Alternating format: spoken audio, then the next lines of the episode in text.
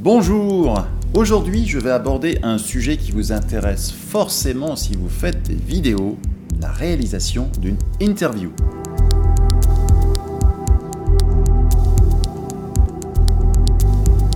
Si pour certains d'entre vous, la présentation face caméra est acquise, il en va tout autrement quand il s'agit de faire intervenir un invité dans votre vidéo. Si vous avez déjà essayé cet exercice, je suis certain que vous avez un peu pataugé la première fois, non? Alors voyons tout de suite ce qu'il faut faire. Tous les journalistes vous le diront, il faut préparer votre interview, vos questions, et en connaître un maximum sur l'invité. Vous devez aussi déterminer un objectif éditorial, c'est-à-dire savoir dès le départ le sujet que vous allez aborder et l'angle sous lequel vous allez traiter ce sujet. Quant à vos questions, elles seront principalement ouvertes, c'est-à-dire que les réponses ne doivent pas se résumer à un oui ou non. Ce travail préparatoire est important car il permet de ne pas perdre la maîtrise de l'interview, surtout si votre invité est un expert habituel exercice et qu'il est difficile à interrompre. Personnellement, je trouve que transmettre une liste des questions avant l'interview, avec pourquoi pas un retour de l'invité sur ses réponses dans les grandes lignes, permet de mieux maîtriser le résultat lors du tournage. Ce sera aussi plus simple à monter si vous réalisez cette étape. En plus, cet échange est un excellent moyen pour entretenir de bons rapports avec l'invité et obtenir au final un contenu de qualité. La durée finale de l'interview est une donnée importante. Alors vraiment, lors du tournage, faites attention à ne pas vous retrouver avec des réponses trop longues. Sachez que c'est souvent le cas si l'invité n'est pas habitué aux interviews. Vous pouvez très bien lui demander de faire d'abord une réponse courte et ensuite une réponse plus exhaustive.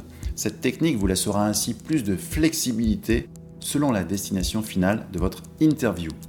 Laissez bien sûr la place à la spontanéité lors du tournage. Même si votre interview a été soigneusement préparée, vous pouvez toujours recueillir des informations très importantes et nouvelles et aussi pertinentes, et celles-ci peuvent mettre en valeur vos propos et intéresser le public. La qualité du contenu doit bien sûr être votre priorité. N'oubliez pas les plans de coupe, ils vous permettront de monter plus facilement l'interview. Ce sont des images sur l'invité en situation de travail, à son bureau, sur son regard, ses mains, etc. etc. En ce qui vous concerne, arrivez à l'heure et commencez par décontracter l'ambiance. Je peux vous garantir que c'est souvent tendu, c'est la caméra qui stresse et ça, on n'y peut rien.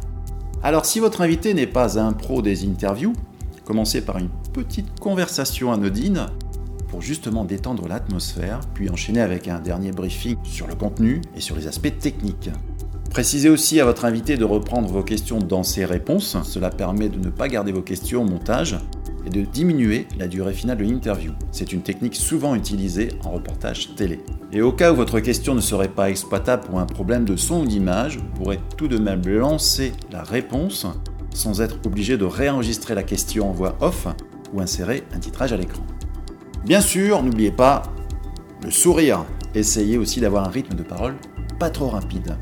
Évitez également d'acquiescer trop souvent avec des OK, mhm, d'accord, car ça perturbe l'écoute et cela complique le montage pour le son. Faites plutôt des petits mouvements avec la tête.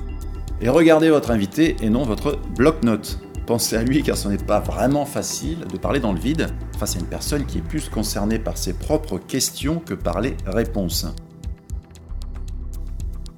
Pour la lumière, un matériel de base est parfois indispensable pour éclairer les personnes à l'image. Amenez toujours votre petit kit 3 projecteurs LED ou softbox s'il n'est pas possible d'exploiter la lumière naturelle ou l'éclairage qui est sur place. Pour le son, utilisez donc un micro pour chaque personne ou alors repositionnez les micros pour que tout soit audible. Je vois souvent, souvent des interviews avec un micro sur un invité, et donc le micro se trouve trop loin pour capturer le son de l'intervieweur ou des autres invités. Bien évidemment, le public perd parfois le fil si on ne comprend pas tout. Pensez-y. Un conseil, installez et réglez tout votre matériel avant l'arrivée de votre invité, surtout si vous êtes seul. Vous serez ensuite concentré sur votre interview et non sur les aspects techniques. si vous avez un petit budget, pensez toujours à l'assistant, ça peut justement éviter les galères. Lors de la séance, une vérification technique des séquences enregistrées est toujours nécessaire. Un problème de son ou d'image peut rendre votre enregistrement inutilisable. Alors vérifiez tout. Vous pouvez éviter l'étape du montage si tout est parfaitement calé à l'enregistrement. C'est rarement le cas Croyez-moi, il est souvent nécessaire de couper certaines séquences ratées, refaire les niveaux sur les voix, placer les voix au centre, donc ne pas garder le gauche-droite si vous avez deux micros, insérer une musique, quelques titrages et terminer par quelques fondus images, une insertion de votre logo.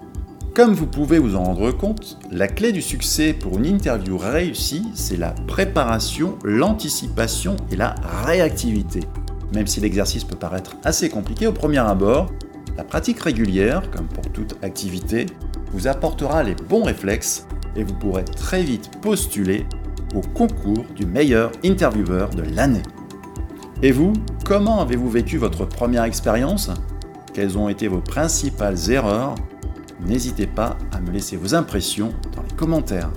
N'oubliez pas le petit clic si vous aimez cette vidéo et abonnez-vous. A très bientôt